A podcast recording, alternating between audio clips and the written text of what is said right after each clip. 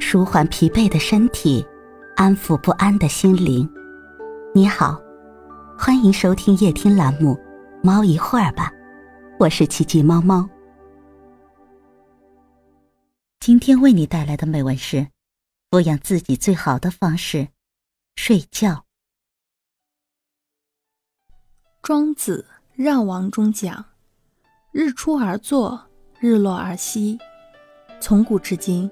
睡觉乃人生大事，一个人的睡眠方式在一定程度上暴露了人生状态。真正有智慧的人，都懂得富养自己最好的方式是好好睡觉。恰如中医中所说：“药补不如食补，食补不如睡补，睡得好胜过世间一切灵丹妙药。”好好睡觉，你就赚了。古语云：“一夕不卧，百日不复。”大意是，一晚没睡带来的损失，即使补养一百天，也未必能弥补回来。好好睡觉，不仅是恢复身体、保持健康的最佳方式，同时也是呵护精力、提升生活热情的有效途径。唐宋八大家中的苏东坡，因乌台诗案遭人误解，铃铛入狱，命悬一线。但就在这样的情况下，他依旧逍遥自在，在狱中呼呼大睡。正是因为这种随遇而安、倒头就睡的心态，反而救了他一命。在皇帝派来太监视察的过程中，苏轼依旧鼾声如雷。皇帝听闻，遂知他问心无愧，于是将其贬到黄州。有句话说得好：“福气有时就是在睡觉时来的。”毫无疑问。苏东坡正是如此，睡觉不仅帮助我们可以化解危机，还能创造更多的价值。纵观历史长河中，这个世界一直在偷偷奖励好好睡觉的人。晚清重臣曾国藩坚持早睡早起，其家族深受影响，不断繁衍昌盛，二百四十个子孙个个出色。作家郑渊洁每天晚上九点准时就寝。早上四五点起床，坚持学习创作，最终成为了名噪一时的童话大王。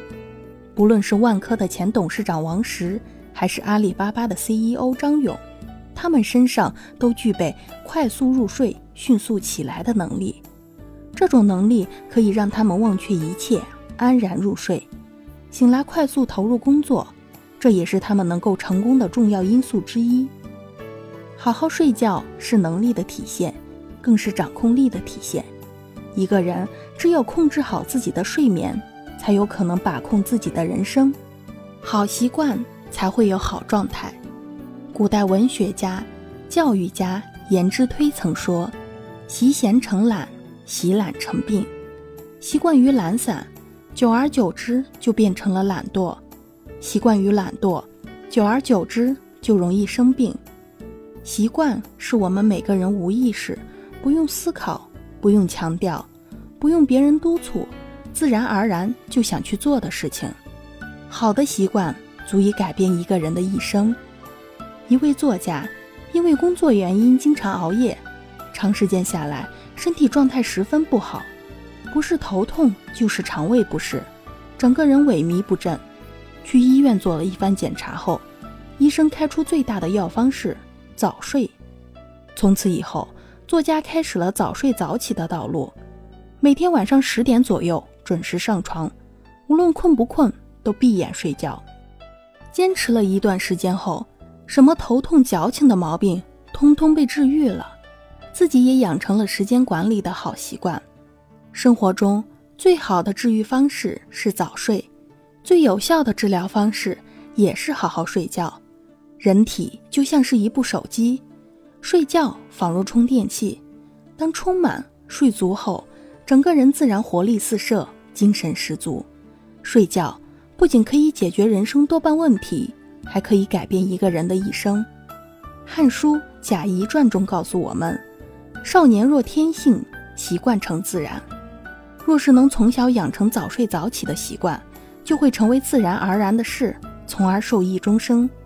易经中说：“天行健，君子以自强不息。”这里的“健”代表的就是刚健、积极、主动，也意味着新的精神。当一个人懂得早睡早起，自然而然会开始振作，也就突破了懒惰的惯性。这个习惯持之以恒，会汇聚成巨大的力量，从而自强不息，开启人生新征程。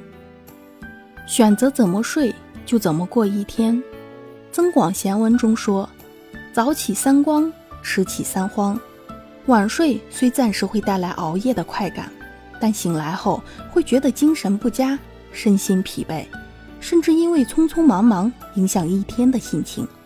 若是早睡早起，带来的是精神上的愉悦，每天清晨醒来的那一刻，都能用最饱满的状态开启崭新的一天。古语有云：“一日之计在于晨，一年之计在于春。”睡觉亦是如此，你选择怎么睡，就怎么过一天。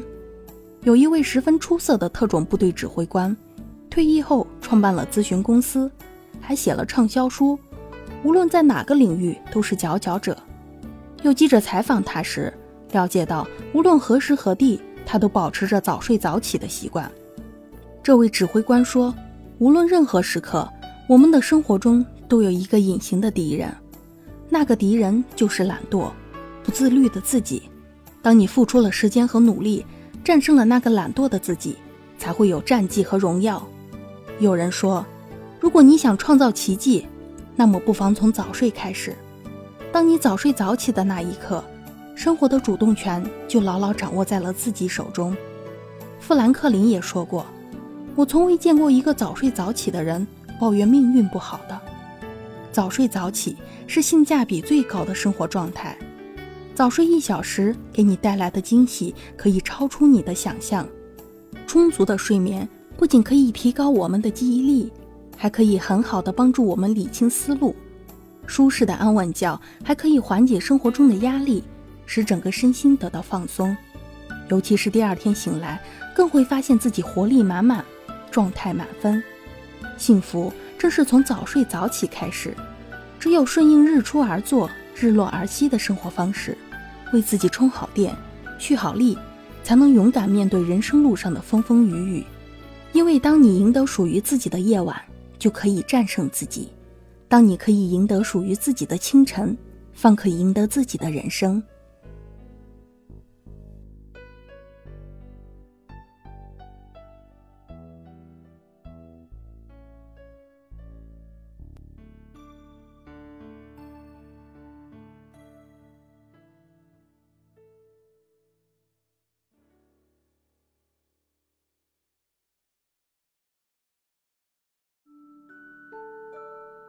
今天的分享就到这里了，欢迎关注、订阅、分享、点赞，一键四连，也欢迎评论区交流互动哦。